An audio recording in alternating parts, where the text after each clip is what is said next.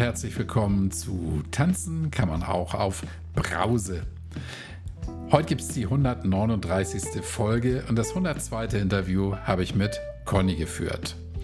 Bevor ich über Conny spreche, Dank an Mareike, die mir geschrieben hat und mir eine Brause ausgegeben hat. Vielen Dank, liebe Mareike, dafür. Sie schreibt: Hallo, lieber Kai. Nun bin ich ein halbes Jahr nüchtern und kann es selbst kaum glauben. Dein Podcast unterstützt mich sehr dabei, um am Ball zu bleiben. Ich konnte es mir vorher selbst kaum vorstellen, aber ein nüchternes Leben bedeutet Freiheit. Liebe Grüße, Mareike. Vielen Dank, liebe Mareike, für deine lieben Worte. Danke auch für deine Brause natürlich. Und es freut mich, dass du das nüchterne Leben genauso feiern kannst wie ich und viele andere hier auch. Und vielleicht ist ja deine Nachricht auch ein Ansporn an die anderen, die noch nicht so weit sind wie du, endlich mit dem Trinken aufzuhören und in Richtung Freiheit zu gehen. Conny hat an dem Tag, wo wir das Interview geführt haben, genau 600 Tage nicht getrunken. Und angefangen mit dem Aufhören hat sie mit dem Buch Alkohol AD von Gabi. Conny vergleicht den Beginn der Nüchternheit mit dem Absolvieren eines Marathons. Und warum das Bild so gut ist, das sagt sie uns in diesem Interview. Für Conny war Corona der Auslöser, noch mehr als vorher zu trinken. Denn es hat ja keiner gesehen, weil man ja so schön zu Hause war. Tja, was ist Conny heilig? Schlaf. Und das kann ich sehr gut nachvollziehen. Conny erzählt sehr aufgeräumt von ihrem neuen Leben in der Nüchternheit und wie sie manche Dinge damals gesehen und erlebt hat und wie sie heute Dinge erlebt und sieht. Und es ist einfach schön, ihr dabei zuzuhören. Bleib bitte bis zum Schluss dran, denn erzähle ich noch ein bisschen was über Conny und ich erzähle dir, was es in der kommenden Woche gibt. Und ich erzähle dir auch noch was über den Black Friday, der am Tag des Erscheins dieser Folge eigentlich startet und auch endet. Und bis es soweit ist, lehn dich zurück, ruckel die Kopfhörer zurecht. Hier kommt Conny.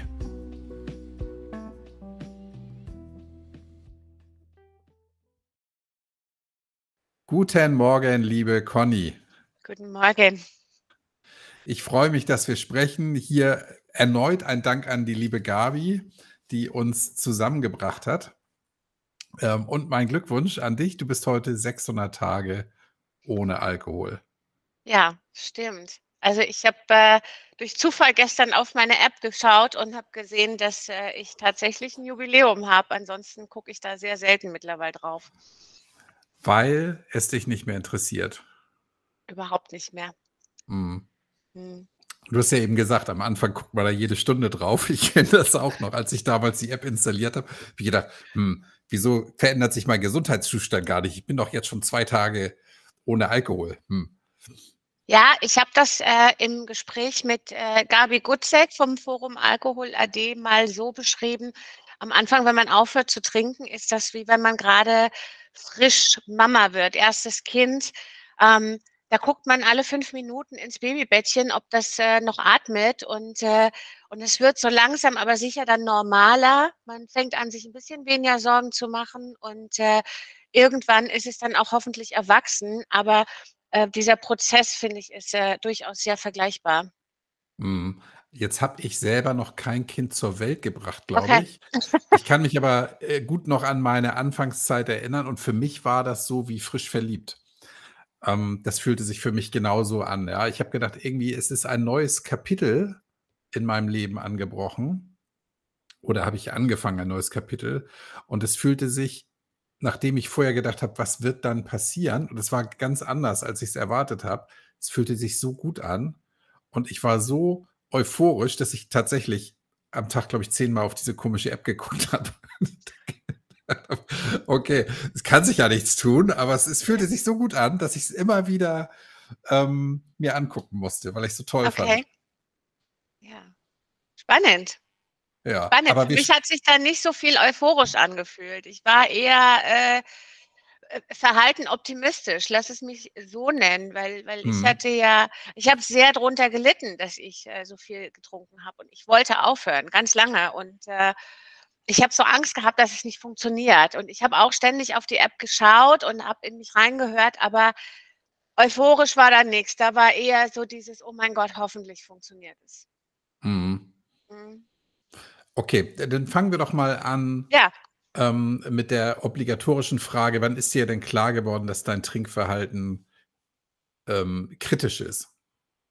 Das ist mir vor vielen Jahren schon klar geworden. Das war mir sehr, sehr lange bewusst. Ähm, also bestimmt lass mich überlegen. Also, äh, ich würde sagen, fast 10 Jahre, dass ich's gewusst habe. Mhm. Mhm. Wodurch? Was was war da, dass du gesagt hast: „Irgendwas stimmt hier nicht?“ Also, zum einen war mir klar, dass ich, äh, nicht aufhören kann zu trinken, weil ich halt jeden Abend nach der Arbeit in 'n Laden gegangen bin und mir Wein ge geholt habe und, äh und dann hast du irgendwann so 'ne Sammlung an, äh, leeren Flaschen zu Hause zu stehen. Das du gehst ja nicht jeden Tag zum Container und, äh, das sind dann schon Mengen. Und wenn man da drauf guckt, weiß man einfach, das ist hier grad nicht gut, was hier läuft. Mhm. Ist Mhm. nicht nicht also, ist anders, als wie die anderen das so machen wahrscheinlich, ne? Ja, und, äh, äh, man stellt sich dann auch selber die Frage: „Habe ich 'n Alkoholproblem?“ Und eigentlich ganz tief innen drin weiß man's. Und spätestens dann, ähm, fangen ja auch viele, ich auch, an zu googeln: „Bin ich Alkoholiker?“ Und, äh, die Antworten sind, äh, immer Auslesu Legungssache, ne? Genau. Aber tief innen drin weiß man's. Ja. Das hatte ich hier ja auch schon häufiger mal. Also, diese Frage, äh: „Trinken Sie alleine?“ Kann man ja dann so beantworten: „Na ja, ich habe ja mein Kind hier, ich habe ja mein Haustier hier“, so irgendwie Genau. so. Ist ja gar nicht so schlimm. Genau. Ja. Und ich trinke ja nicht morgens, ja, weil ich ich zittere auch morgens nicht. Also, jetzt weiß ich nicht, wie's bei dir war, kommen wir gleich zu. Mhm. Aber diese Tests sind wenn man will, wie du sagst, kann man die sich so auslegen, dass es nicht gut ist, aber auch noch nicht so wirklich schlimm, oder? Genau. Und man Mhm. will das ja man will das ja so auslegen. Genau. Ich kenne niemanden, der sich bei einem Ich-bin-Alkoholiker-Test über ein, äh, sehr deutliches positives Ergebnis freut. Ja, genau. Das ist ja auch der Grund für viele, warum sie nicht zum Arzt gehen und da die Wahrheit sagen, weil sie's einfach nicht hören wollen, ne? Ja, also, nicht hören wollen, für sich selber nicht wahrhaben. Ich Nicht wahrhaben, ja, genau. Mhm. Ja. Also, vor 10 Jahren hast du bemerkt dass du zu viel trinkst. Kannst du heute sagen warum du so viel getrunken hast? Ja, kann ich, kann ich. Ähm, also, äh, vielleicht, um einmal kurz auszuholen, ähm, Alkohol war, wie ich glaube, bei vielen anderen auch, so so 'ne normale Geschichte, ähm, auch in der Jugend. Und dann durfte man mit 14 mal bei den Eltern nippen. Und wenn man dann, äh, unterwegs war, spätestens dann mit 14, 15 gab's auch mal den 1. Rausch. Also, ich glaube, hier, äh, war es, äh, ein gesellschaftlich normales Verhalten. Ich persönlich finde das heute gar nicht mehr normal, aber, äh, ich glaube, aus der Gesellschaft heraus war das normal. Ähm, ich, äh, habe dann mein mein Verhältnis zu Alto Alkohol wurde, ähm, in in meiner Ehe kritisch. Da war ich sehr, sehr viel allein. Ich war sehr unglücklich und ich habe dann abends angefangen, mir Wein zu holen, habe erst mal 'n paar Gläser getrunken, habe, äh, parallel neben den Kindern aber dann auch wieder angefangen, Karriere zu machen, war also chronisch angespannt, chronisch überfordert und abends allein und, äh, einsam und, äh, habe mir dann halt, äh, angefangen, den Wein einzuschenken. Und das wurde im Laufe der Zeit halt immer regelmäßiger, immer mehr und spätestens nach der Trennung wurde es aus meiner heutigen Sicht zum richtigen Problem. Also, ich war dann ganz allein mit den Kindern. Ich habe ein eine ganz hässliche Scheidung gehabt, einen irren Sorgerechtsstreit. Ich hatte war nebenbei oder nicht nebenbei, ich war hauptberuflich Projektleiterin mit 180 Mitarbeitern. Meine Kinder waren 3 und 8. Ähm, ich hatte 'n Haushalt und ich hatte Anwälte und ich hatte Entspannung zu Hause aus der Weinflasche. Das war in der Zeit mein Turboentschleuniger, wirklich Mhm. Turboentschleuniger. Und, äh, das wurde regelmäßig, täglich und von 'ner halben Flasche 'ne Flasche und über die Jahre hinweg wurde es dann 2 Flaschen. Oha. Ja. 2 Flaschen Wein hast du getrunken am Jeden Abend? Abend. Ja. Puh.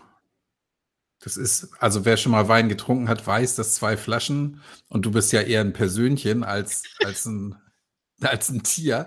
Ähm, das ist schon echt viel, ne? Ich ich spreche ja hier ungern über Mengen, aber das ist schon boah.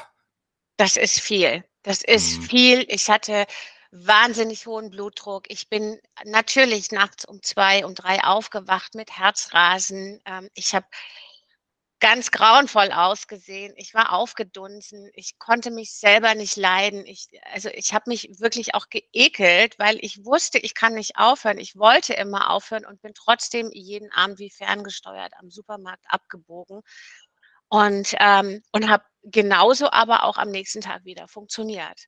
Das ist ja das, was man gemeinhin als, äh, alkoholabhängigen Hochleister Das Mhm. sind die Menschen, denen sieht man das nicht auf den ersten Blick an. Und ich habe, weil ich auch so viel getrunken habe, Kai, nach außen hin umso besser funktioniert, weil es durfte ja niemand merken. Ja, das sage ich ja auch immer wieder, dass ich glaube das gerne, dass das so funktioniert hat, wobei der Kraftaufwand für dich viel, viel höher war, als wenn du nicht getrunken hättest, ja? Also, selbst wenn du die Lei selbe Leistung bringst, ist der Kraftaufwand mindestens doppelt so hoch, ne? Ja, Und die er. Erschöpfung abends umso größer. Ja. Und das ist diese Abwärtsspirale. Der du hast es genau betitelt. Der Kraftaufwand ist extrem hoch, so zu Mhm. funktionieren. Und umso mehr gehst du abends in die Erschöpfung und umso schneller und umso mehr trinkst du. Ätzend, ne? Mhm. Ja. Wie wie hat denn das mit deinen Kindern funktioniert, wenn du nach Hause gekommen bist? Die waren das gewöhnt. Die waren das gewöhnt. Mama kommt nach Hause und hat, äh, Wein in der Tasche und, äh, manchmal haben sie mir die Tasche abgenommen und sind in die Küche gegangen und haben den Wein aufgemacht und haben mir erst mal 'n Glas in die Hand gedrückt. Mhm. „Komm mal zu Hause an, Mama. Hier hast du deinen Ja. Wein.“ Das Ja. war Normalität. Hört sich super schlimm an. Wenn ich dir das so grad sage, hört sich das super, super schlimm an für mich. Ich, äh ich kann's aber ja nicht mehr ändern. Ne, du Es kannst ja, es nicht ist, ne? ändern und es ist, wie's ist und du kannst natürlich jetzt das Beste draus machen und deinen Kindern beibringen, dass das eben nicht normal war und nicht gut war. Ja. Ähm, und auch nicht nicht üblich ist, so was, Ja, ja. absolut. Und es ist auch ja, es klingt nicht nur tragisch, es ist es auch. Das ist Ja. einfach muss man ja nicht schönreden. Äh, ne, gar nicht. Aber umso besser, dass wir heute reden, weil du bist 600 Tage ohne Alkohol Genau. und kannst da ja auch noch vieles vieles wieder graderücken bei deinen Kindern. Die sind jetzt Äh, 19 und 24. Oha, okay, da habe ich Also, es irgendwie ja, ähm okay. Das ist 'ne lange Zeit. Mhm. Ja, Also, ich krass. habe sehr viel länger getrunken, Kai, als ich gewusst habe, dass ich abhängig bin, natürlich, ne? Das, äh die 10 Jahre war ja das Wissen um die Abhängigkeit. Das stimmt, ja genau. Da habe ich jetzt habe ich 'n Denkfehler gemacht, Ja, genau. Wow, ich ich sah jetzt deine Kinder irgendwie noch in der Schule, aber ne, natürlich Nein, nicht. die sind erwachsen Ach, krass, äh ja, mhm. mhm. Und gut geraten, trotz alledem. Sehr gut, ja. Und es ist ich glaube, äh, dennoch, ja, um das vielleicht das Thema abzuschließen, ähm, du wirst da achtsam bleiben und wirst bei deinen Kindern, wenn du merkst, dass sich da irgendwas tut in die falsche Richtung, wirst du auch rechtzeitig einlenken können und denen sagen können: „Hey Kinder, guck mal, so habe ich das damals gemacht und das war eben genau der falsche Weg.“ Ja, Ja. manchmal kommt das bei Kindern ja auch viel, viel später erst durch so 'ne Prägung. Das stimmt. Ähm, auf der anderen Seite haben sie natürlich auch gesehen, was es mit mir gemacht haben und hat und, äh, kennen diese Momente, wenn ich dann, äh, um 10, äh, gelallt habe: „Ich gehe jetzt ins Bett“ und um 1 habe ich dann immer noch auf der Couch gesessen und dann ist mir vielleicht auch ab und an mal das Rotweinglas aus der Hand gerutscht und, äh, hat, äh, Flecken auf der Couch hinterlassen, die im Übrigen gelb ist, ja? Mhm. Nicht so So. schön. Ja. Ähm, also, ähm, die kennen ja auch diese Seite. Gruselig, ja. Hm. Also die Trennung war, wann war die Trennung? 2008. Hm. Ja. Ich, und ich muss sagen, Kai, ähm, es ist ein sehr, sehr langsamer Prozess. Nichtsdestotrotz war aber auch Corona ein Katalysator. Weil das Thema ist, ähm, ähm, ich höre immer so dieses, naja, und, und, und da war ja, gab es ja kein Social Drinking. Social Drinking ist ja nicht das Thema. Mhm. Wenn du mhm. ein Alkoholthema hast, wird das alleine zu Hause trinken ein Thema. Dass genau. keiner mehr zuguckt. Und, ähm, und ich habe vorher schon viel getrunken, aber spätestens da ähm, ist es nochmal schlagartig sprunghaft nach oben gegangen. Ja, ich glaube, ja, im Gegenteil, Corona hat dieses Trinken nochmal bei allen eher befeuert, weil Ja. es plötzlich, also von heute auf morgen, überall, wo man hingeguckt hat, ähm, gesellschafts noch gesellschaftsfähiger war, sehr viel zu trinken, weil man ja sonst nichts machen kann. Absolut. Ja, also gab es so lustige Videos, wer, wer trinkt irgendwie, was weiß ich, ein Wasserglas mit Schnaps am schnellsten aus und bla bla bla, diesen ganzen Scheiß, den wir da gesehen haben. Äh, das war einfach, Corona war die Legitimation, noch mehr zu trinken. Ja, und du hattest keine Kontrollinstanzen mehr. Genau, musstest nicht ins Büro gehen ne, oder auf genau. den Bau. Da war keiner, der gesagt hat, huch, du hast aber eine Fahne. Ja, ist genau. scheißegal. Hm. Uh, das heißt, während Corona hast du dann noch mal, noch mal mehr getrunken? Da habe ich noch mal eine Schippe draufgelegt, ja. Boah, aber wie geht das denn noch? Wie kann man das denn noch steigern? Das, das, du, letzten Endes, äh, das geht immer. Ich bin dann Gott sei Dank nie dort gelandet, dass ich äh, nachts aufgewacht bin und äh, weiter getrunken habe oder morgens getrunken habe. Das habe ich nie gemacht. Ich habe mich morgens irre elend gefühlt. Mhm. Ähm, und ich bin halt auch nie auf Schnaps umgestiegen. Aber mehr geht, glaube ich, immer, wenn das Thema mhm. Alkohol. Boah. Das heißt, du hast dann eher, wahrscheinlich eher am Tag angefangen, ne? Ja. Mhm. Ich hatte keinen Heimweg mehr. Ich war nicht erst um 19 Uhr zu Hause, wenn mein letztes Meeting um 17 Uhr zu Ende war. Dann äh, war da spätestens Zeit, die erste Flasche aufzumachen. Und so eine Flasche Rotwein ist halt auch äh, in einer Stunde oder anderthalb leer, ne? Ja, ja, klar. Und war es denn so, oder wie war das für dich, wenn du gemerkt hast, so jetzt geht's auf Feierabend? Hast du denn schon hingefiebert auf das erste Glas? Wie war das für dich? Absolut. Ja, Mhm. spätestens ab, äh, 3, ab 4 habe ich auf die Uhr geguckt und habe gedacht, äh: „Ah, ist ja bald Zeit. Kann's ja Ja. bald.“ Mhm. Mhm. Jetzt hast du ja gesagt, vor ungefähr 10 Jahren. wie alt bist du jetzt, wenn ich fragen darf? 50. Was? Ja. Glaube ich kaum. Noch, noch 2 Wochen. Wow. Ähm, vor 10 Jahren ist dir klar geworden dass du zu viel trinkst. Jetzt hast du während Corona noch mal angezogen. Wie war denn das da? Hast du da drüber nachgedacht, dass das irgendwie echt richtig ätzend ist?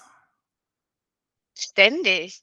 Für mich war das ein Riesenthema, Kai. Ich habe Mhm. Genau gewusst, was mit mir los ist. Ich habe, äh, genau gewusst, ich kann es nicht mehr kontrollieren, dass dass ich auf einer ganz ganz steilen Abwärtsstra äh, Abwärtsstraße bin. Ähm, und ich habe da extrem drunter gelitten. Ich habe mich vor ungefähr fünf Jahren äh, hypnotisieren lassen, um ah. aufzuhören zu trinken. Ja, ich habe äh, äh, ein paar Dinge bin ich angegangen. Ich habe immer wieder versucht aufzuhören. Ähm, ich habe immer wieder meinen Freunden gesagt, ja, ich trinke jetzt mal eine Woche nichts. Hat zwei Tage funktioniert. Also mhm. Ja, und und, äh ich wollte immer wieder aufhören und, äh, ich konnte nicht. Und ja, das ich habe mich da sehr mit beschäftigt, weil ich wirklich drunter gelitten habe. Ja. Mhm. Und hast du denn mal drüber nachgedacht, dir professionelle Hilfe zu holen? Äh, nachgedacht, ja, natürlich. Dann und auch da ist es wieder dieser Gedanke, sich jemandem anzuvertrauen, der ist ja so unangenehm, so man man will's ja selber eigentlich auch nicht aussprechen. Und dann Mhm. jemand anders gegenüber auszusprechen, das ist so, so schwierig. Ähm, und auch da, das ist ähnlich wie wenn du googelst, ob du Alkoholiker bist, dann dann findest du deine Ausreden für dich. „Na ja, ich trinke ja morgens noch nicht. Ich trinke ja nur Wein, ist ja kein Schnaps. Ich brauche ja noch gar keine professionelle Hilfe.“ Und ganz tief innen innen drin weißt du aber genau, dass du sehr wohl 'n Problem hast. Mhm. Na ja, das eine ist ja immer diese dieses diese Erkenntnis, dass man 'n Problem hat, sich das selber einzugestehen. Das ist ja der erste Weg zur Heilung. Ja. Oder der erste Schritt. Den ersten Schritt hast du offenbar ja intern schon gemacht, aber der zweite Schritt dann eben zu sagen und es wirklich auszusprechen: „Ich habe ein Alkoholproblem.“ Das hast du nicht hast du nicht geschafft. Ne, habe ich nicht hinbekommen. Mhm. Ich war ja so damit beschäftigt, meine Welt nach außen perfekt darzustellen. Nach außen hin war ich, äh, im Management, habe 'n tollen Job gehabt, äh, war 'ne super Mutter, ähm, hatte Freunde, war immer lustig, äh, auch immer verlässlich. Und das, äh du hast ja ein riesen Kartenhaus um dich rum Mhm. aufgebaut, um deine Sucht zu verstecken. Du gehst ja nicht her und trittst da mal unten mit'm Fuß dagegen und guckst zu, wie das alles einstürzt. Ja, genau, das ist die Angst, die da hochkommt, ne? Total. Mhm. Und jetzt kommen wir mal dazu jetzt bist du ja 600 Tage nüchtern. Irgendwas muss dann ja passiert sein. Ja, ja, es war, äh, dann tatsächlich, äh, 2021 gab es, äh, so 'n Moment, wo, äh eigentlich war es der 1. Moment, Kai, war, äh, äh, der, dass ich wirklich zusammengeklappt bin hier zu Hause. Ich hatte 'n Meeting mit meiner Vorgesetzten und, ähm und das war kein schönes Meeting und ich habe hier zu Hause gesessen und ich habe morgens um 9 nach diesem Meeting angefangen zu heulen und ich habe geheult und geheult und geheult und und da ging einfach auch nix mehr. Das da hat mein Körper wirklich auch gesagt: „I ich kann nicht mehr.“ Und das ist Mhm. das, was wir vorhin besprochen haben, diese Kraftanstrengung. Und ich habe, äh, dann mit 'nem Freund geredet und der hat mir 'ne Telefonnummer geschickt von 'nem Coach, von 'nem Life-Coach. Den habe ich angerufen und bei dem hatte ich dann meine 1. Sitzung 3 Stunden lang. Da sind sehr, sehr viele Tränen gesproch äh, geflossen. Der hat, äh, mit mir angefangen, ähm, auch Traumata aufzuarbeiten. Es hat sich rausgestellt, dass da noch sehr viel mehr auch dahinter ist. Und, ähm und mit dieser Arbeit hat's bei mir dann auch was verändert. Ich bin einfach so so ballastlos geworden. Und da kam erst mal 'n bisschen Kraft wieder und und auch wieder noch mal dieser Wunsch, mein Leben selber wieder in die Hand zu nehmen, in den Griff zu kriegen. Und, ähm, wie's dann so ist, wenn ich ich bin ja, äh, äh, so 'n Energiemensch. Wenn die Energie passt, dann laufen dir auch die richtigen Dinge über 'n Weg, ne? Ähm, und ich bin 2 Monate später über das Buch „Alkohol AD“ von Gabi gestolpert quasi, Mhm. habe das Probekapitel gelesen und das hat mich komplett abgeholt. In diesem wissenschaftlichen Ansatz der, äh, Biochemie im im Gehirn und dass es nichts mit meinem Willen zu tun hat. Das hat mir so 'ne innere Ruhe gegeben, dass ich gesagt habe: „Ich mache das.“ Und dann habe ich das Buch gekauft, die Nahrungsergänzungsmittel bestellt und habe losgelegt. Mhm. Ich könnte mir vorstellen, es ist ja auch gut zu wissen, dass bei dir nichts verkehrt ist, ne, oder? Total. Mhm. Total. Ähm, also, zu wissen, dass nichts verkehrt ist, war das eine. Das Zweite, eine Erklärung zu haben, warum ich, obwohl ich den ganzen Tag sage: „Heute trinkst du nichts“, nach der Arbeit im Auto sitze und wie auf Autopilot auf den Supermarktparkplatz Mhm. fahre. Da reingehe, 2 Flaschen Wein greife, an die Kasse gehe. Und ich konnte das nicht stoppen, diese Handlung. Ich es ging halt einfach nicht. Ich habe das trotzdem gemacht und mir ging's manchmal echt schlecht vom Vortag noch und trotzdem bin ich losgefahren, ne? Mhm. Und das ist ja das, was dann auch nicht passiert. Wenn man die entsprechenden Nahrungsergänzungsmittel nimmt, die dafür sorgen, dass im Gehirn Dinge anders passieren. Genau, dass Dinge anders verschaltet werden, dass, äh, Mhm. biochemische Prozesse wieder in ihre ursprüngliche Bahn gelenkt werden oder zumindest mal dieser Anfang gemacht wird, Ja. dass da die Prozesse wieder funktionieren. Und das Mhm. war das war ein ganz verrücktes Gefühl, Kai, dass diese auch da diese Erfahrung zu machen, dass es wirklich nichts mit meinem Willen zu tun hat. Mhm. Mhm. Wie hast du dich dann gefühlt in der ersten Zeit? Großartig. Großartig und ich muss dazu sagen, ich bin nach 8 Wochen einmal rückfällig geworden. Ähm, es war, äh, ähm ich war sehr stolz, dass ich 8 Wochen geschafft habe. So lange war ich lange nicht nüchtern. Ich habe die ganze Zeit auch vermieden, abends einkaufen zu gehen. Auch das sind ja so Strategien, die gehören dazu, ne? Ja. Also, ähm, klar, wir reden über Nahrungsergänzungsmittel, das ist aber nur das äh, der eine Teil. Strategien sind ganz wichtig und ich bin abends, ähm, einfach noch mal zum Einkaufen gegangen. Habe ich die ganze Zeit vermieden, weil diese Uhrzeit für mich 'n Trigger war und, äh, schwuppdiwupp habe ich, äh, Wein im Korb gehabt. Dann Mhm. noch mal 'n paar Wochen gedauert und dann habe ich noch mal von vorne angefangen. Das war dann im März 22 Mhm. und, äh, habe mich vorher noch mal sehr viel mehr mit Strategien auch beschäftigt, die außenrum da sein müssen. Ja. Dieser Coach, den du hattest, war der spezialisiert auf Alkohol oder was was ist das für einer?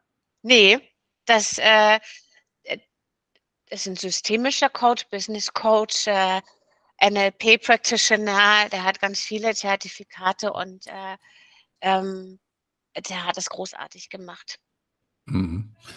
Wie lange hast du mit dem gearbeitet oder arbeitest du immer noch mit dem? immer noch mit ihm in in mittlerweile größeren Abständen. Ich bin ja mittlerweile auch selber Coach.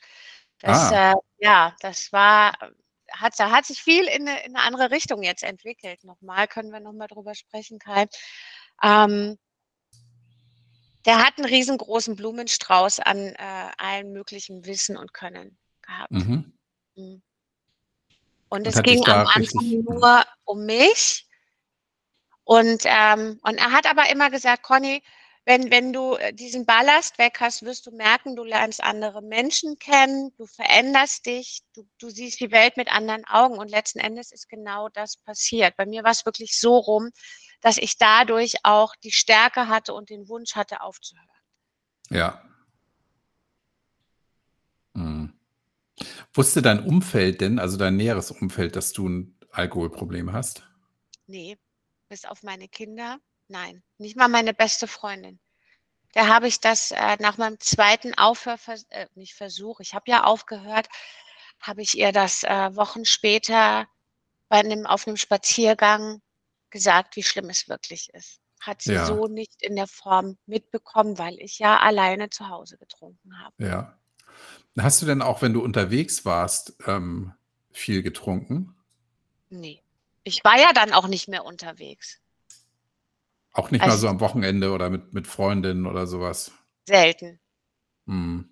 Äh, das da war ja dann auch schon die Überlegung da: „Boah, wenn du dann was getrunken hast, wie kommst du denn heim?“ Also, die Überlegung, ich trinke mal nichts am Wochenende und bin unterwegs, die gab's ja gar nicht. Mhm. Verstehe. Uh, was hat deine Freundin gesagt? Die war erschrocken, wie schlimm es wirklich ist. Sie war mir sehr dankbar, dass ich dann so offen mit ihr gesprochen habe. Und sie hat mich von dem Moment an, ähm, unterstützt. Für sie ist es total in Ordnung, dass es, wenn wir, äh, irgendwas zusammen unternehmen, niemals Alkohol gibt und, äh aber, äh, auf 'ne stille Art und Weise. Ist jetzt nicht so, dass sie ständig neben mir steht, sondern einfach, äh das das ist so 'n stilles Einverständnis. Mhm. Mhm. Langt ja auch. Man Ja, muss ja auch nicht immer immer über alles reden, grad wenn man befreundet ist. Muss das Genau. ja gar nicht sein. Mhm. Genau. Okay. Dein dein Job, den du damals hattest, den hast du heute aber auch noch, oder? Ähm, ne. Ne, ich habe dann, äh, gewechselt. Also, das eine ist, ich habe, äh, mit dem Jobwechsel auch aufgehört zu trinken. In meinem neuen Job habe ich dann schon nicht mehr getrunken. Ah, Na, ich musste das dort also auch niemandem erzählen. Und, äh, im Moment ist es so, dass ich ja, äh, noch mal Ausbildungen gemacht habe und in die Freiberuflichkeit starte und, äh, von daher hat sich alles geändert, Kai. Okay. Aus welcher Branche kommst du denn ursprünglich? Ich komme ursprünglich aus dem Vertrieb und dem Account Management. Ich war, ähm, Head of Account Management oder auch in der Teamleitung, Projektleitung, ähm, also alles, äh, wenn's um Vertrieb und, äh, Telefonvertrieb, so Inside Sales oder Bestandskundenpflege geht. Mhm. Das sind so meine Bereiche. Und der Jobwechsel, hatte der was mit dem oder hatte das Gespräch, das du damals hattest, was zu deinem Zusammenbruch geführt hat, mit deinem Jobwechsel zu tun im Nachhinein? Es hatte was, äh, mit diesem Job und mit der mit der Konstellation der Führungskräfte zu tun. Ähm, aber je klarer ich mir darüber wurde, umso klarer war für mich, dass ich aus der Situation raus muss. Okay, also der Jobwechsel hat jetzt nix mit deinem Problem zu tun? Mit dem Alkoholtrinken, nein, nein. Mhm. M-m. Okay. So, das heißt, du hast dann gewechselt Ja. bist dann nüchtern geworden oder warst dann schon nüchtern und dann ist dir plötzlich 'ne Erkenntnis in dir eine Erkenntnis gereift. Da sind so viele Erkenntnisse gereift. Äh, Kai, ich habe, äh, einige von deinen Podcast-Folgen gehört und ich weiß, dass ganz viele Leute immer drüber sprechen, wie sehr sich so der Körper verändert. Das stimmt auch. Also, ich habe auch fast 20 Kilo abgenommen. Ich, äh ähm, 'ne Freundin von mir hat zu mir gesagt: „Du wirst immer jünger.“ Auch das, äh, stimmt, wenn wenn dieses Aufgedunsene weg ist und das Frische rauskommt und man schläft wieder gut, das Weiß in den Augen wird auch wieder weiß. Das sind alles so tolle Geschichten. Was ich aber ganz, ganz faszinierend finde, ist, dass über diese mehr als 1 1/2 Jahre hinweg in Phasen man merkt, wie man sich auch mental erholt. Ja. Ähm, wirklich mental erholt. Also, ich habe angefangen, die Welt wieder anders zu wahrzunehmen. Ich habe gesehen, ich bin ähm, ich war immer sehr emotional auch und das habe ich abgelegt. Ich ich kann viel klarer und reflektierter denken, obwohl ich vorher der Meinung war, ich denke sehr reflektiert. Mhm. Ähm ich ich habe auch bemerkt, dass ich, äh, nicht mehr so verzweifelt versuche zu glänzen, weil ich musste ja nicht mehr nach außen mein mein Kartenhaus aufrechterhalten, sondern das, was ich heute ausstrahle, ist viel echter und es Ja. ist aber auch viel ruhiger. Ähm, und und ich bin auch viel eigentlich auch in mich gekehrter. Ich entdecke manchmal so Seiten an mir, die kenne ich von mir als Kind. Ich lese heute wieder wahnsinnig gern Bücher. Das habe ich vorher nicht gemacht, war ja betrunken abends, ja? Ja. Ähm, äh, dieses Lesen, ähm, und und und auf sich selbst Acht geben und ich habe dann irgendwann auch gemerkt, mein Gehirn funktioniert so viel besser. Ich hatte plötzlich so viel Lust, Dinge zu zu machen auch wieder, weil ich Ja. gemerkt habe, ich habe im Kopf die Kapazitäten. Das ist verrückt, wie sich so 'n Ja. Gehirn erholt. Ja. Wahnsinn. Und, Ist ähm tatsächlich so, mhm. Und damit kamen 2 Sachen. Zum einen ist es, dass ich gemerkt habe, dass ich da, wo ich bin, nicht so richtig glücklich bin, äh, in in der Position. Ähm vielleicht hatte ich mich da auch rausentwickelt einfach mit diesem Nüchternwerden. Das das ne? Das lag, glaube ich, gar nicht an der an der Position selber oder an dem Unternehmen. Das lag an der Tatsache, dass ich mich so verändert habe und und entwickelt habe. Und das Zweite ist, ich habe schon immer gerne Seminare gehalten. Ich habe immer gerne Workshops gemacht. Ich habe immer gerne als Führungskraft mit meinen Mitarbeitern gearbeitet und habe die weiterentwickelt. Das ist schon immer 'ne große Leidenschaft von mir.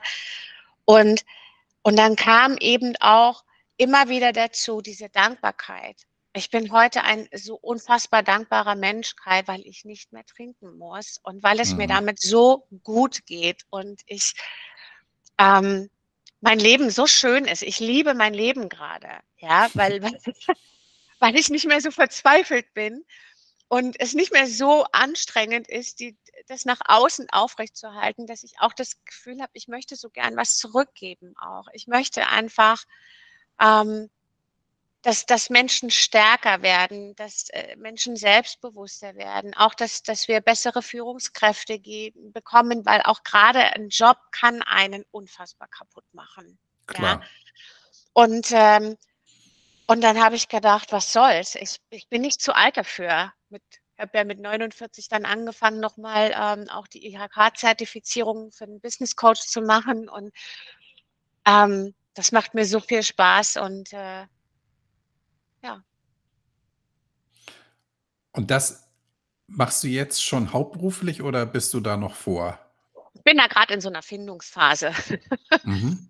Aber auch das habe ich jetzt über die letzten anderthalb Jahre gelernt, dass man ähm, Prozesse auch zulassen muss. Manchmal muss man auch so ein bisschen abwarten. Also es ist so, dass ich äh, jetzt äh, die Zertifizierungen habe, auch zum, ich mache auch hundegestütztes Coaching. Mhm. Und äh, ähm, auf der anderen Seite dauert es, äh, so eine Freiberuflichkeit zu entwickeln. Ähm, dann ist es so, dass äh, ich natürlich auch Angebote bekomme, dass ich auch feststelle, dass mir so das Büroleben ein bisschen fehlt. Die Mhm. vielen Menschen um mich herum. Hm, ich horche da gerade sehr in mich rein. Ich bin auch in Gesprächen im Moment, ähm, was wieder äh, 'ne Tätigkeit in der Firma anbelangt. Ich kann mir gut vorstellen, ähm, es zu kombinieren und, äh, wieder auch in in 'ne, äh, schöne Position zu gehen, mit Menschen und Teams zu arbeiten und trotz alledem, äh, mein Coaching weiterzuentwickeln, das halt langsam zu machen. Es sagt ja niemand, dass ich das ganz schnell machen muss. Ich bin, ähm, mittlerweile auch als, äh als Mentor auf einer Mentoring-Plattform, ähm, registriert für Frauen. Das äh, die Mentoren arbeiten dort ehrenamtlich mit den Mhm. Ähm, einfach, weil mir das so Spaß macht und, äh, ähm also, ich habe gerade so 'n paar Projekte und gucke mal, wie sich das entwickelt. Klingt sehr gut. Ja, es wird sich entwickeln. Cool.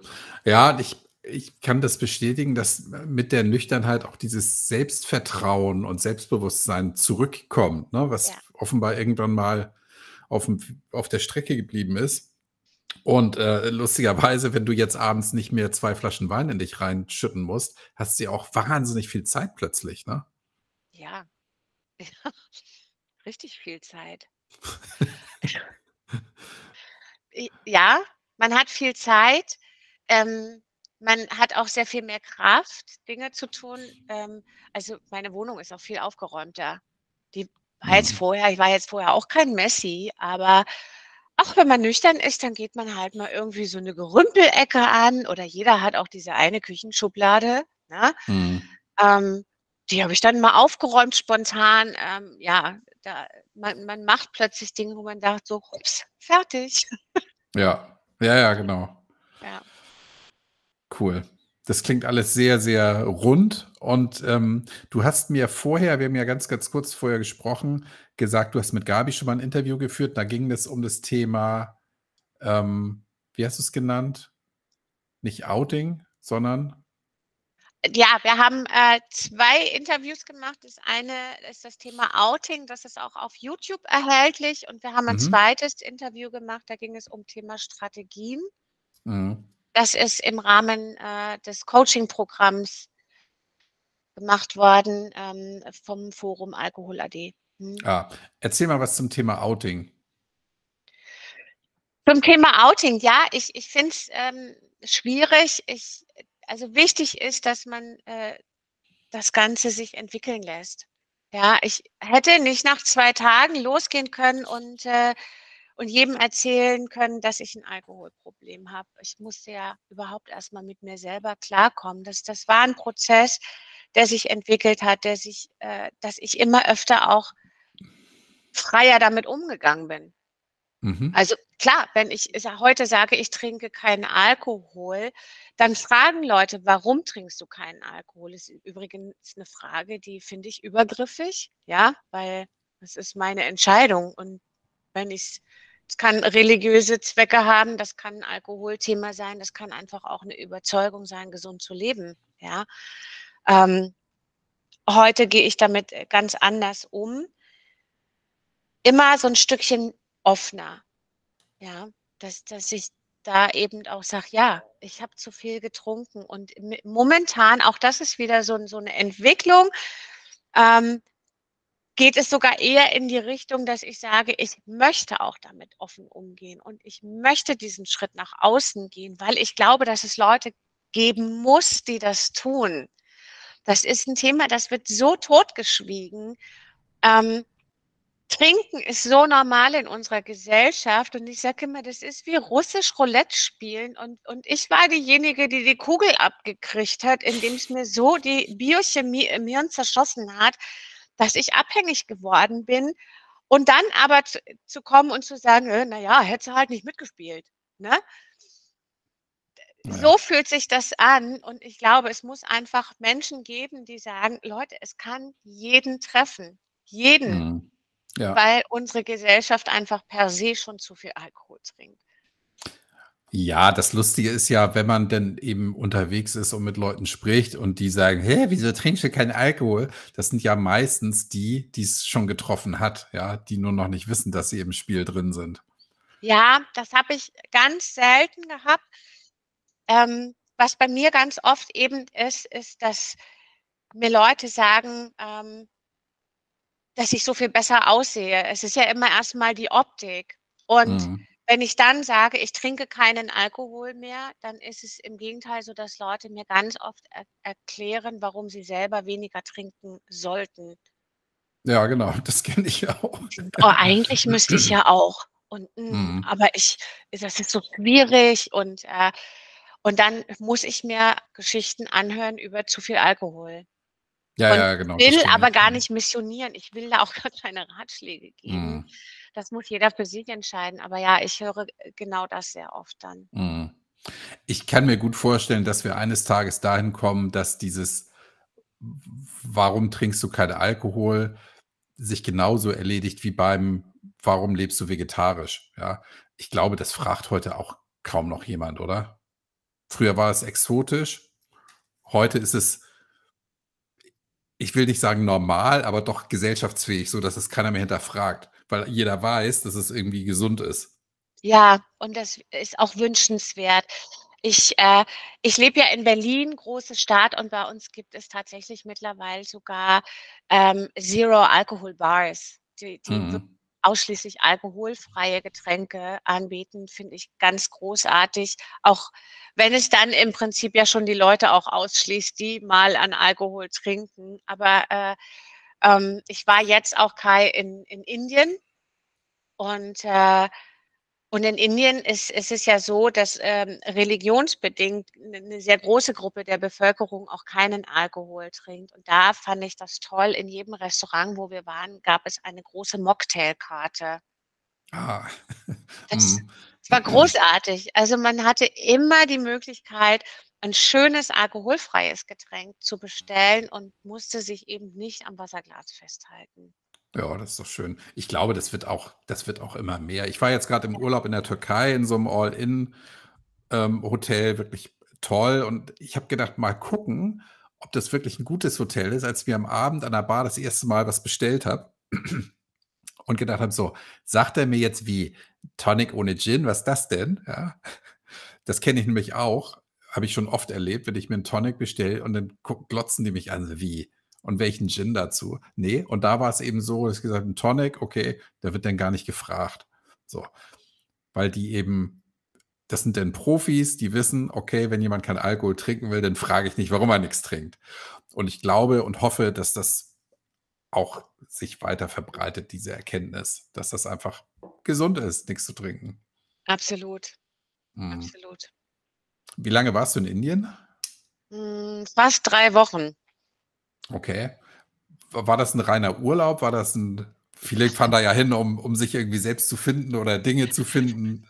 Nee, das äh, äh, ganz witzige Geschichte, wenn wir diesen Schlenker machen wollen. Ich habe mich während der Pandemie bei einem Online-Sportprogramm angemeldet. Das wird, äh, weil man konnte ja nicht ins Fitnessstudio gehen und äh, das wird in Miami produziert und äh, wird von Frauen hauptsächlich aus aller Welt gemacht. Und, äh, und da gibt es natürlich die obligatorische Facebook-Gruppe dazu und man schreibt und äh, es haben dann so einige angefangen, sich hin und her zu besuchen und und dann kennt die eine die und die wiederum die und so ist so 'n kleines Netzwerk entstanden.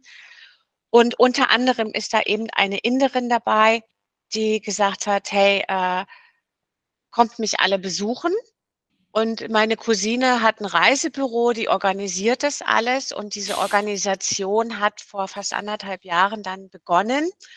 Und wir waren 15 Frauen von 4 Kontinenten aus 12 Ländern. Dann Boah. war eine Tochter und 4 Ehemänner durften noch mit. Also, wir waren 20 Leute. Und wir sind, ähm, dann tatsächlich von Mumbai über Goa, Delhi, Agra, Jaipur, Surat. Es war wahnsinnig anstrengend, Kai. Hätte ich mit äh, hätte ich mi mit also, trinkenderweise auch gar nicht machen können, das Mhm. weil es wirklich anstrengend war. Also, das 1. ist, du wechselst wirklich alle 3, 4 Tage das Hotel. Manchmal auch schon alle 2 Tage, ähm, und und reist zur nächsten Destination. Und in Indien ist das nicht, du fährst mal 'ne Stunde mit'm Bus. Das ist, du fliegst 2 Stunden durch die Gegend oder fährst 5 Mhm. Stunden mit'm Bus, ja? Ähm, äh, du lebst aus'm Koffer. In den Tagen, wo du dann dort bist, hast du wirklich heftig Sightseeing, weil du willst natürlich auch alles sehen, ja? Mhm. Also, all die Paläste, Taj Mahal, Pink City, ne? Muss ja alles mit abgefrühstückt werden. Und, ähm und dann diese Gruppe an an internationalen Menschen, die sich kulturell dann auch sehr unterscheiden. Das ist nämlich gar nicht so einfach. Ist mega spannend, aber in 3 Wochen wird das auch richtig anstrengend. Ich war Mhm. dann so das German Girl, das immer pünktlich bei Verabredungen am am Platz war, ja? Da die Okay. haben sich nachher über mich lustig gemacht und ich bin dann mit Absicht zu spät gekommen, Mhm. weil es war so immer so: German Girl, ne? Ja, ich bin halt nun mal pünktlich. Ähm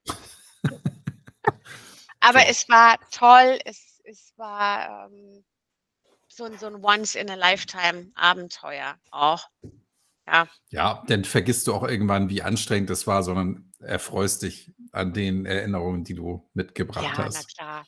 Na klar, auf jeden Und das Fall. hättest du eben auch nicht machen können ohne die Nüchternheit, weil ohne die Nüchternheit hättest du dich ja gar nicht zu so 'nem Programm angemeldet. Hm, also, angemeldet habe ich mich da vorher schon. Ah. Das war ja 'n Onlineprogramm.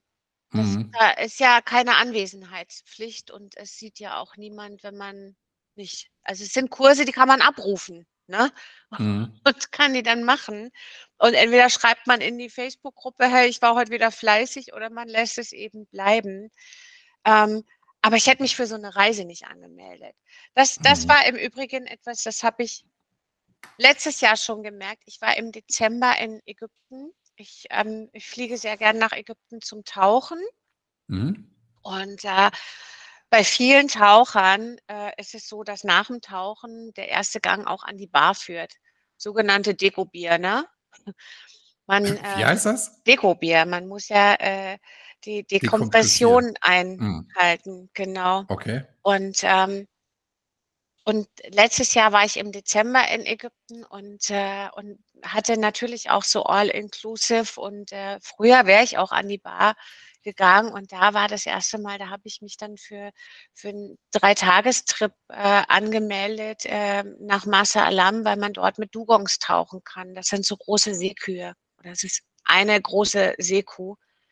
Okay. Und, äh das hätte ich so nie gemacht. Das war ja mit Übernachtung. Hätte ja abends Mhm. trinken können, ja? Ja, Das sind ja. so Geschichten, die ich heute machen kann, weil ich nüchtern bin, weil ich eben nicht keine Bar in der Nähe brauche, sondern einfach Mhm. nur 'ne Wasserflasche.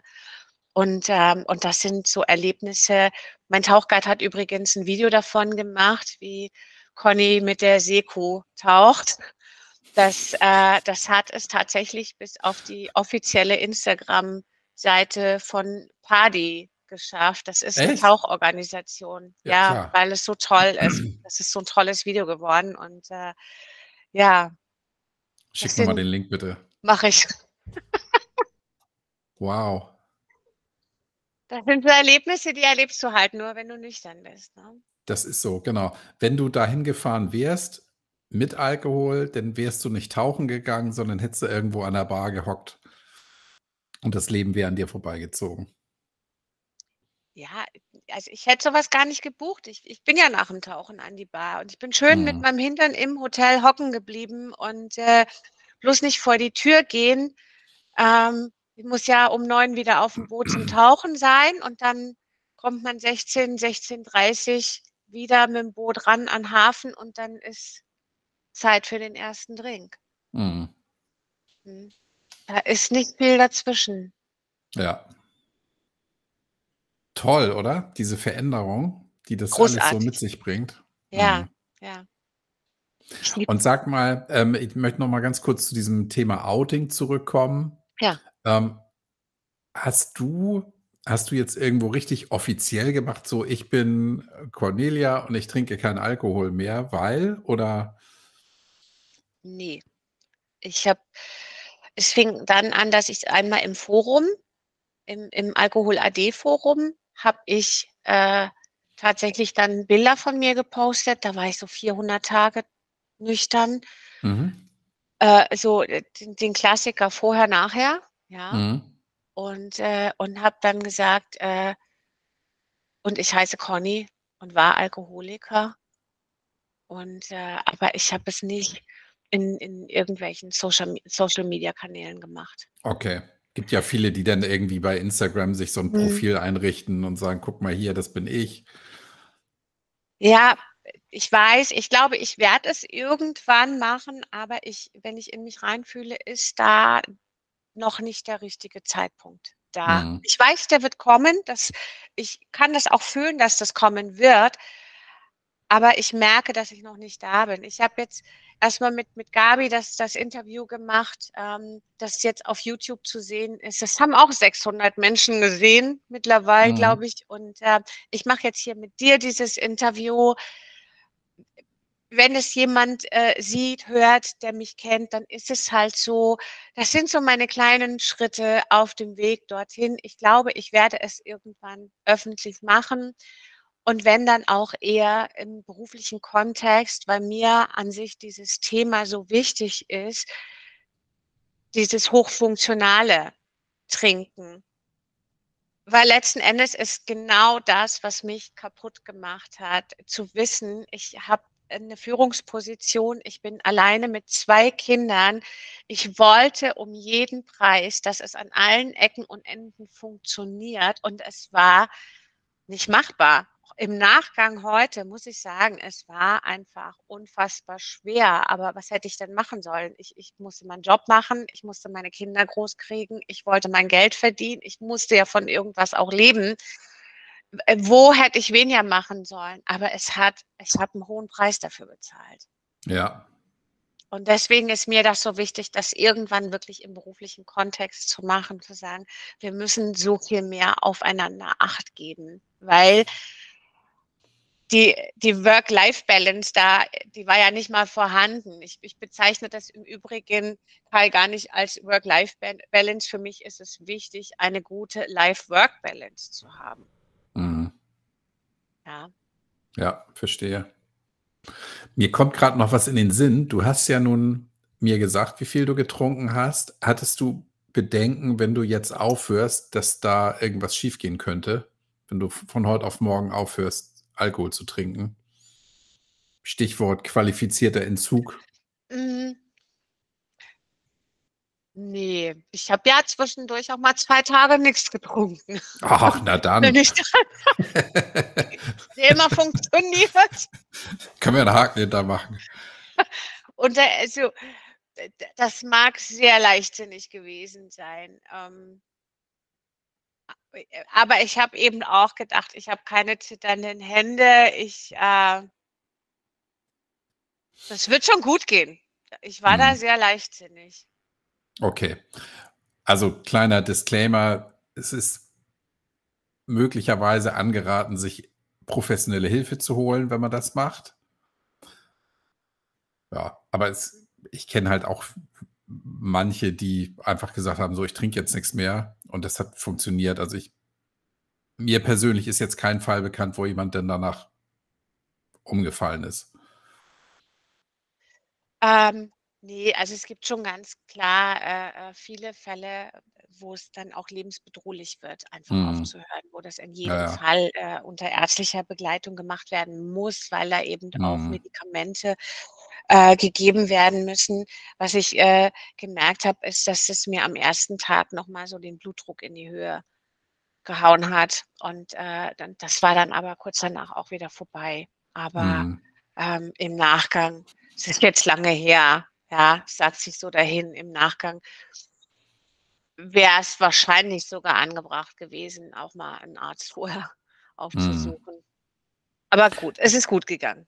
Ja, und das wiederum hätte ja bedeutet, du musst dich offenbaren, was du ja nicht machen wolltest, ne? Also, Ja, heute sagt sich das so leicht, aber damals ist es dir ja schon schwergefallen, dir selber gegenüber das einzugestehen und dann noch zu 'nem zu 'nem Fremden zu gehen und das zu sagen: „Hallo, ich bin hier, weil ich ein ernstes Alkoholproblem habe.“ Das ist ja noch mal 'n ganz anderer Schritt.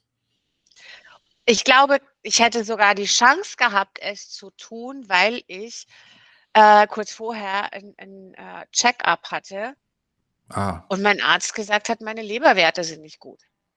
Mhm. Es wäre der richtige Moment gewesen, aber selbst da habe ich nichts gesagt. Ich habe übrigens, äh, vor 'n paar Wochen 'n Check-up gehabt, da hat, äh, mein Arzt gesagt, dass ich traumhafte Leberwerte habe.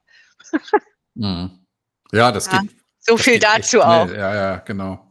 Also solange die Leber nicht ernsthaft angegriffen ist, erholt sie sich halt schnell wieder. Ja, irgendwann kommt halt der Punkt, wo sie sich nicht mehr erholt und es gibt leider Ja. keinen Zähler, der einem anzeigt, wann es zu spät ist oder noch rechtzeitig.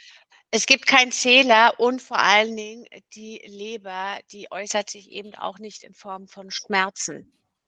Eben. Ja, das ist das Schlimmere. Also, meine Leberwerte waren dann eben auch nicht mehr gut. Das, Mhm. bedeutet, dass ich zu dem Zeitpunkt mit großer Wahrscheinlichkeit also schon auch 'ne Fettleber hatte. Sicherlich nicht in Richtung Zirrhose, aber, ähm, schon deutlich bevor die Leberwerte so schlecht werden, äh, da passiert schon viel. Und Habt ihr drüber 1 1/2 gesprochen? Jahre Ne, der hatte mir der hat mir das mitgeteilt. Hat aber nicht gefragt, so: „Woran kann's liegen?“ Ne. Ich habe auch, äh man wird ja dann auch immer sehr beschäftigt, ne? Man hat's ja dann auch durchaus eilig, so 'ne Praxis wieder zu verlassen. Okay, ja, schade, ne? Also, ähm, mein Appell an die Ärzteschaft: Guckt da hin und quetscht das aus dem Patienten raus, woran es denn wohl liegt. Ja, und das Ja. vielleicht vielleicht hättest du in dem Moment gesagt: „Ja, stimmt, ich habe 'n Problem.“ Ja. Wenn du Vielleicht hätte ich wenn das tatsächlich gemacht, ja. Vielleicht auch nicht, ja, aber, also die Chance wäre größer gewesen, als wenn der jetzt so eben dir das einfach nur mitgibt. Deshalb, ähm, finde i fände ich es sehr finde ich es sehr wichtig, dass die Ärzte da auch mal wirklich mit'm Finger drauf zeigen und hinterfragen, was denn Phase ist. Ja, hinterfragen und dann eben auch noch mal wirklich, äh, Klartext sprechen. Wie schlecht sind denn schlechte Leberwerte? Und was Mhm. steht denn da tatsächlich dahinter? Genau. Ja, also diese Aussage, äh, die Leberwerte sind schlecht, ist ja auch so relativ, ne? Also, definiere Klar. schlecht. Ja. Genau, und dann kann es daran liegen, dass du am Vorabend was getrunken hast oder dass du eben die letzten 15 Jahre schon viel zu viel trinkst. Ja, ich glaube, das lässt sich wahrscheinlich auch irgendwo ablesen, ne? Ich also, ich glaube, wenn man am Vorabend mal getrunken hat, werden die Leberwerte nicht, äh, insgesamt schlechter. Ich weiß, äh, keine Ahnung. Also, Äh, das ist nicht sagen. schon über 'n langen Zeitraum. Mhm. Ja, na ja. Du hast es auch so geschafft, liebe Conny, und das Ja. ist die Hauptsache. Ja, ja. Mir geht's auch Und, sehr äh gut damit. Sehr schön. Ähm, Stichwort sehr gut. Wie war denn das in der ersten Zeit, wo du nichts mehr getrunken hast? Wie war dein Schlaf? Hattest du Angst? Das hast du ja eingangs schon mal gesagt, dass du auch so 'n bisschen Bedenken hattest. Funktioniert das alles? Wie war das da für dich? Grad für die Leute, die jetzt zuhören und Mhm. sagen: „Ich stehe noch ganz am Anfang.“ Ja, ganz am Anfang habe ich erst mal ähm, ständig in mich reingehört. Dieses Konzept beinhaltet ja, dass man äh, mittels Nahrungsergänzungsmittel auch äh, seine Bi Biochemie in Ordnung bringt. Und das waren äh, tatsächlich auch ein Haufen Nahrungsergänzungsmittel. Mhm. Ja, ähm, aber ich wollte so sehr aufhören zu trinken. Ich habe das mal durchgezogen, radikal. Ich habe mich da wirklich dran gehalten und, ähm, und habe immer wieder in mich reingehört. Was, was fühle ich? Will ich trinken? Nee. Oh, super. Ähm, ich habe mich sehr zurückgezogen in der ersten Zeit. Ich konnte die ersten Nächte nicht gut schlafen. Das mhm. ist aber auch normal. Und, äh, und dann habe ich aber echt angefangen zu schlafen. Ich sage immer, wie so ein Bär im Winterschlaf. Schlaf ist mir heute so heilig, wirklich. Mhm.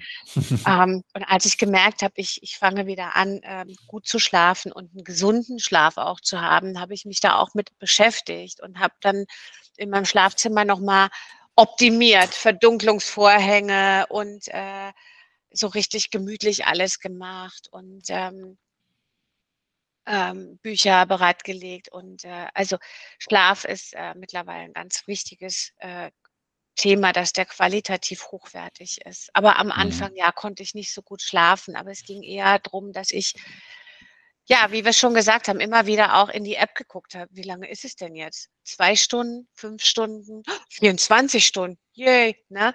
Mhm. Ähm, das waren, äh, am Anfang war quasi jede Stunde ein Meilenstein. Und ja. äh,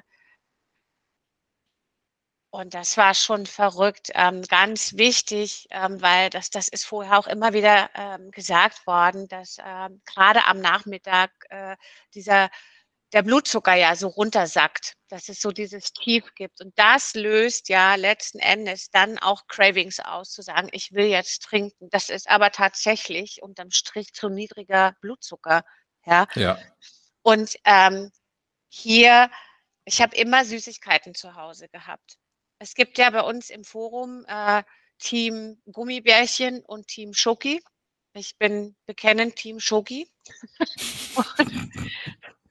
und ich habe jeden Nachmittag so gegen vier meine Schokolade und mein Kaffee zelebriert, weil ich mhm. wusste, das ist mein niedriger Blutzuckerspiegel, der da jetzt einfach wieder angehoben werden muss. Und ich habe das wirklich mich hingesetzt. Ich habe mir diese Zeit dafür genommen. Das war für mich ganz, ganz wichtig, ähm, darauf auch zu hören. Und das hat mir immer auch dann so, so ein inneres Gefühl von, es ist alles gut gegeben. Ja. Ich habe genau das Richtige gemacht.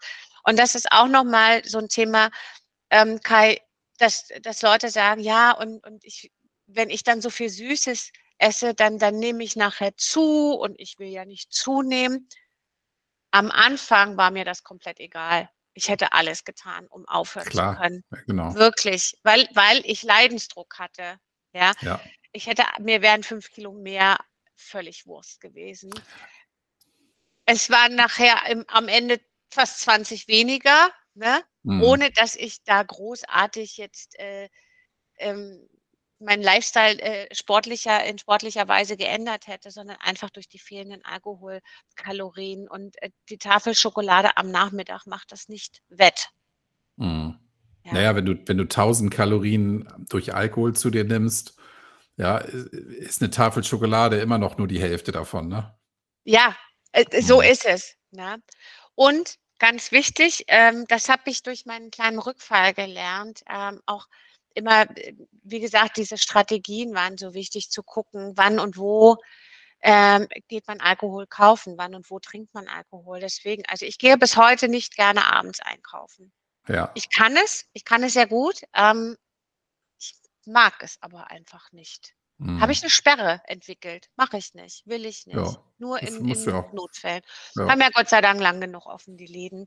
Und äh, ich kann jedem ans Herz legen, einfach auch Bücher oder Podcasts zu hören. Ja, ich, äh, ich habe viele Bücher gelesen von Menschen, die aufgehört haben zu trinken und, und die ihren Weg dort so festgehalten haben. Und ich fand es so spannend und auch so witzig und, und, ähm, und, und die, die, diese Dinge, die dann da passieren. Auch, ähm also, ich weiß, eine hat mal geschrieben, dass ihre Haare so viel schöner geworden sind, weil sie keinen chronischen, äh, Eisen und Vitamin-E-Mangel mehr hat. Und Okay. ich kann das bestätigen. Das Ja. wirkt, ja. Und, ähm und und und mit solchen Sachen habe ich mich, beschäftigt und ich war so vorbereitet und immer wenn dann in meinem Leben eben auch wieder was eingetreten ist, was andere in 'nem Buch beschrieben hatten, fand ich das so cool. Ich fand das so cool und habe mich da so gefreut drüber. Ähm und das ist was, was ich jedem empfehlen kann, weil dann ist da immer in diesem Nüchternwerden auch so 'ne Vorfreude da auf auf das Nächste, was kommt und auf das Nächste, Ja. was eintreten kann an positiven Veränderungen. Deswegen, ja, beschäftigt euch eben mit diesem Prozess des Nüchternswerden, weil der ist echt spannend. Ja. Welche Bücher hast du gelesen? Ah, oh Gott, ich habe, äh, Catherine Gray „Vom unerwarteten Vergnügen, nüchtern zu sein“ großartig. Ich habe mit Catherine Gray gelacht, geweint, getanzt, alles. Ähm, das, äh es hat mich so abgeholt. Ich habe aber auch, äh, von, äh, Claire Polley, äh, „Chianti zum Frühstück“, Craig Beck, äh, „Alkohol hat mich betrogen belogen“. Ähm, ich habe auch, hm, Wackeljahre, Jenny Elvers. Mhm. Die Arme, es tut mir so leid nach 10 Genau, die ist Jahren, jetzt ne? grade wieder grade wieder Ja, gestürzt, ne? ich Mhm. habe auch Nathalie Stüben gelesen, ähm ähm, und, äh und ja, wenn wir schon dabei sind, das tut mir so leid, weil nach 10 Jahren 'n Rückfall zu haben, da m müssen einfach ganz fürchterliche Dinge auch passieren. Und das ist das, was die Leute, die sich jetzt auch da draußen das Maul zerreißen nicht sehen können, dass Menschen, die die nicht trinken, grundsätzlich sehr, sehr glücklich darüber sind, weil es ihnen gut geht. Mhm. Dass, wenn da aber Depressionen dazukommen oder traumatische Erlebnisse, dass, äh, dieses Suchtgedächtnis in solchen Momenten ganz massiv anspringen kann und dass das wirklich echt tragisch ist. Und mir tut es von Herzen leid, wirklich. Ja. Ja. Ja, ich finde es auch tragisch. Ich erinnere mich noch damals an den Auftritt von Jenny Ja. Elvers, ähm, bei N3, wo die besoffen auf'm Sofa saß. Ja. Echt gruselig, ja. Und dass das für sie der Weckruf war, was zu unternehmen, glaube ich. War, Ja. glaube ich, direkt danach, Und ich mag die sehr. Wir sind ein Jahrgang, ne? Also, man kann ja immer halten, was man will, aber, ähm Blondinen, die 72 geboren sind, müssen zusammenhalten. Ah, okay, gut zu wissen. Sag mal, dieses „Chianti zum Frühstück“, ist das 'n Buch, das eher Frauen anspricht oder ist das auch was für Männer? Hm, ich also, ich ich kann's jedem empfehlen, doch auch für Männer, weil es ist noch mal 'ne ganz andere Thematik. Es ist in in dieser, äh, Familienkonstellation, ne? Also, Mhm. äh, trinkt trotz Kinder und Mann. Und der Mann, der spielt da durchaus auch 'ne 'ne tragende Rolle in in diesem Buch, auch, äh, grad was es in dieser Beziehungsdynamik auch macht. Von daher kann Mhm. durchaus auch, äh, für Männer empfehlen, ja. Gut zu wissen, ja. Und lustigerweise, du bist jetzt die 1., von der ich höre, dass sie Craig Beck kennt. Ich habe ja am Anfang immer von Craig Beck gesprochen, weil ich den so Ja. mag, weil ich habe seinen Podcast gesuchtet, habe das Buch mir angehört, ja, ich habe es mir vorlesen lassen, ich bin da 'n bisschen faul, ähm, fand das grandios. Und du bist die 1., die den auch kennt, tatsächlich. Echt?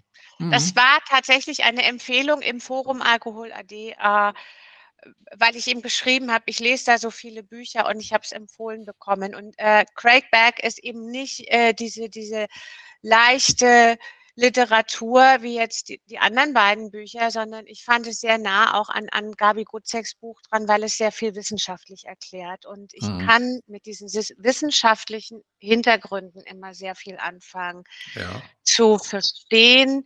Craig Beck begl bezeichnet das ja auch, äh, quasi, äh, als als Arsen, ne? Der sagt er hat ja Mhm. immer wieder diesen Arsen-Vergleich, zu sagen: „Oh, ein Gläschen Arsen, es tötet Ja. dich halt langsam“, ne?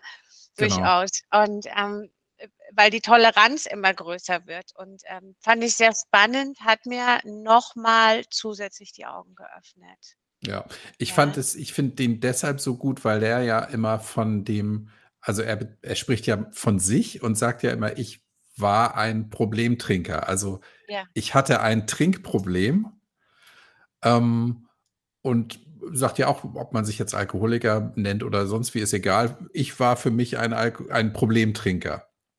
Also ich hatte ein Problem mit Alkohol und er beschreibt ja auch immer so schön, er hat sich immer so teure Weine gekauft. Ja, das, damit ging das dann ja los, dass seine Weine immer teurer wurden und er immer eine Berechtigung hatte, dann zu trinken und irgendwann drauf gekommen ist, was das für ein Schwachsinn ist, ne? Was er da ja. gemacht hat. Finde ich total gut, ja. Kann ich echt empfehlen. Crackback ähm, gibt es auf Deutsch auch. Schlecht vorgelesen. Ähm, wenn man es selber, selber liest, lesen meinst besser. du, ja? Genau. Beim selber lesen, beim selber lesen ist es wahrscheinlich einfacher als diesen komischen Akzent von dem Typen, der es vorliest. Oder im Original, ich habe es mir dann, der hat mich dann eine erneut eine neue Auflage davon rausgebracht auf Englisch. Ja. Ähm, das habe ich mir dann auch noch gekauft. Das habe ich aber ehrlich gesagt nie zu Ende gehört, weil ich mit dem Thema dann irgendwie für mich durch war. Ja. Ja. Ich, äh, ich freue mich auf mein nächstes Buch. Das erscheint nämlich jetzt. Das mhm. ist das neue Buch von Gabi. Ihr habt Diese auch einen Podcast. Ihr habt auch einen Podcast drüber gemacht, ne? Genau. Ich ja. weiß, ja, genau. Ähm, das, weil es eben nochmal auch um andere Süchte ja geht, freue ich mich ja. auch drauf, das zu lesen und äh, ähm, bin ich sehr gespannt drüber. Gibt es bestimmt das eine oder andere, was ich, wo ich noch einen Haken hintermachen könnte, was so, was so bestimmte Süchte angeht, ja. Hm. Ja. Ähm, naja. Und übrigens hier Team Gummibären oder Team Schokolade, ja, ich wäre wahrscheinlich Team, was da ist. egal. Schokolade, da esse ich Schokolade, sind Gummibären, da esse ich Gummibären. Ja, ich habe, ich hab, während ich getrunken habe, halt überhaupt gar keine Süßigkeiten gegessen. Hm. Also keine Schokolade, keine Gummibären. Ich habe auch kein Eis gegessen, kein Kuchen. Ich äh, konnte diese äh, Kalorien und ja aufnehmen durch Alkohol. Ne? Das ist verrückt, was das macht. Ne? Ja, das ist echt irre. Und dass du denn 20 Kilo abgenommen hast, ich, das ist mhm. gigantisch, ja. Ist ja. ja auch nicht so, dass du jetzt nur noch 110 wiegst, ähm, sondern da ist ja mal richtig was weggekommen bei dir, ne? Ja, ja. Das, und das, aber das ging von alleine. Das hat auch nicht ab Tag 1 angefangen, sondern ne, der Körper muss sich dann noch erstmal dran gewöhnen. Ähm, und ich, wie gesagt, ich mache auch nicht mehr Sport. Ich habe einen Hund. Ich gehe mit meinem Hund regelmäßig natürlich große Runden und ich mache hier und da mal eine Yoga-Einheit oder mal äh, eben mein Online-Sportprogramm. Das ist eher so Richtung Tanzen, aber auch nicht regelmäßig. Und ab so nach dem zweiten, dritten Monat fing das an, dass sich die hm. Kilos von selbst verabschiedet haben. Hm. Weil, ja, weil der Körper ja auch ganz anders funktioniert. Ne? Also es ist ja. ja nicht so, dass nach, nach ähm, dass du nach zwei Tagen kein Alkohol mehr im Blut hast. Deswegen ist ja die Leber trotzdem noch angegriffen. Ja, ja. Und, und kämpft ums Überlebern. Genau. und und ähm, also das, das, ich habe das auch bei Gabi mal verglichen. Wenn du so lange getrunken hast, das ist, als würdest du deinem Körper permanenten Marathonstress zumuten. Ja. Und dann läufst du über die Ziellinie und trinkst nicht mehr. Und da bist du ja nicht fit wie ein Turnschuh. Also ich bin halt eben nach meinem Marathon-Trinken auch erstmal wirklich zusammengefallen, in mir selbst zusammengefallen. Und ich ja. habe geschlafen, ich brauchte Ruhe, ich wollte mit niemandem reden, ich bin früh ins Bett gegangen. Das war, mein Körper hat wie so aufgeatmet und, und der na, ich brauchte ganz viel Ruhe und dann kommt es erst so ganz langsam wieder, dass auch Energie wiederkommt. Also es ist nicht so, dass man nach zwei Tagen Energie hat. Bei mir war das locker acht Wochen. Ich habe äh, letztens auch mal im Forum so in meinen Posts gelesen. Ich hatte dann auch nach einem halben Jahr nochmal so einen Energieschub, wo ich gesagt habe, so, oh, was denn jetzt passiert? Äh, es kommt wieder, aber äh, na, ich habe mich 2008 von meinem Mann getrennt. Und da habe ich schon getrunken. Mhm. Also ja. ich würde sagen, so Richtung 2006, dass das wirklich kritisch geworden ist. Und das bis 2022, das ist nicht in drei Wochen in Ordnung. Nee, genau. Das finde ich ein sehr guter Vergleich, ja. Marathon laufen und dann bist du über der Ziellinie und dann brauchst du halt einfach mal nicht nur eine Stunde, sondern brauchst du ein paar Tage, um dich davon zu erholen. Das ist so. Ja, Mhm. Ja, Und wenn man diesen Vergleich sich dann auch jeden Tag wieder vor Augen hält, dann weiß man aber auch, dass man sich erholen wird. Dann weiß man, dass diese Erschöpfung Genau. kein Dauerzustand ist. Ja. Dann kann man ein bisschen gnädig mit sich und seinem Körper sein und sagen, okay, dann ist das einfach jetzt mal so. Dann gehe ich halt um sieben ins Bett. Und Ja, und da sprichst du was Wichtiges an, Kai, man muss auch gnädig sein. Man Mhm. muss da wirklich auch ganz viel zulassen, zu sagen, es ist halt so. Auch, ähm, also eben ja, man geht um 7 ins Bett und man hat keine Lust wegzugehen. Man hat vielleicht auch keine Lust, mit Freunden zu telefonieren. Ähm also, äh, ich ich habe für mich rausgefunden, wenn ich das alles erst mal zulasse und alles erst mal passieren lasse und erst mal gucke, was macht das mit mir, anstatt direkt mit den Flügeln zu schlagen und zu sagen: „Oh mein Gott, was ist hier los?“ Ja, ich hatte zwischendurch und ich war 'ne Party-Queen, ich hatte zwischendurch richtig misanthropische Züge an mir, ne? Und und, äh, da da da gibt's auch das habe ich sogar im Forum geschrieben: „Boah, von der Party-Queen zum Misanthropen.“ Das war für mich erst mal so: „Oh Gott, ist das mein neues Ich?“ Aber auch das pendelt sich wieder ein. Ich gehe heute wieder weg und ich treffe mich auch Ja. mit Freunden. Ich lade heute sogar Freunde zu mir ein. Mhm. Habe ich 'ne Zeit lang nicht gemacht. Die hätten mir nachher auf die Finger geguckt und geguckt, wie schnell ich Wein trinke. Ja, ja, ja, genau. Mhm. Ja, ist doch toll. Also, Ja. super. Conny, wen möchtest du denn grüßen? Ich grüße, na ja, auf jeden Fall erst mal meine Kinder und meine Freunde und alle, die im Forum Alkohol AD sind und, äh, vor allem auch, äh, die liebe Gabi und den Bernd. Und, äh, ansonsten grüße ich alle, die das hören und, ähm, die 'n bisschen was aus aus unserem Gespräch auch für sich mitnehmen können. Da freue ich mich am meisten drüber, wenn es, äh, 1 oder 2 Menschen gibt, die hinterher sagen: „Das hat mir was gebracht.“ Das werden mehr sein, sei gewiss. Ja. Ich danke dir sehr. Ich bin gespannt, wie das, ähm, mit deinem beruflichen, äh, Werdegang weitergeht. Halt mich aufm Laufenden. Mache ich gern. Und vielleicht sprechen wir dann eines Tages in diesem Format noch mal darüber, was aus dir so geworden ist Das Laufe kann gut Zeit. passieren, Kai. Freue ich mich sehr. Alles Gute für Okay. dich. Vielen lieben Dank. Bis dann. Tschüss. Tschüss.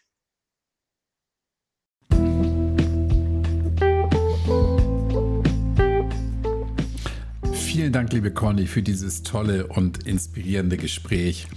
Ich habe auch diesmal wieder eine Menge lernen können. Dankeschön. Und Conny hat einen schönen Instagram-Kanal, Conny-Mroch-Official. Oha, so ein Official sollte ich mir vielleicht auch nochmal verpassen. Das klingt gut. Ja, da könnt ihr Conny finden. Ich verlinke das auch nochmal in den Show Notes zu dieser Podcast-Folge. Und bei LinkedIn wird sie äh, diese Podcast-Folge auch verlinken.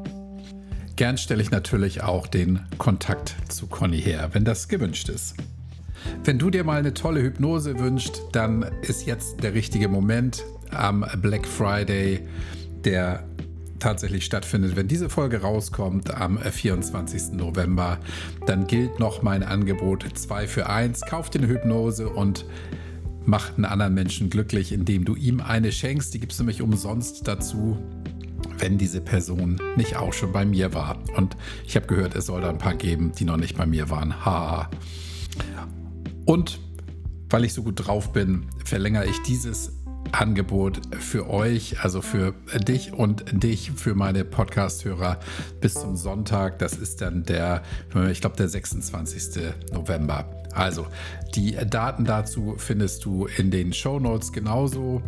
Und ähm, schreib mich einfach an, ruf mich an, melde dich, trommel mir, dann können wir über alles weitere sprechen. In der kommenden Woche gibt es das Thorsten zu hören, endlich mal wieder ein Kerl. Ich habe daneben noch einen anderen Mann äh, interviewen dürfen, den Andreas. Der kommt dann die Woche darauf, also zwei Männer nacheinander, super. Und der Thorsten hat mir erzählt, er hat 40 Jahre lang täglich getrunken.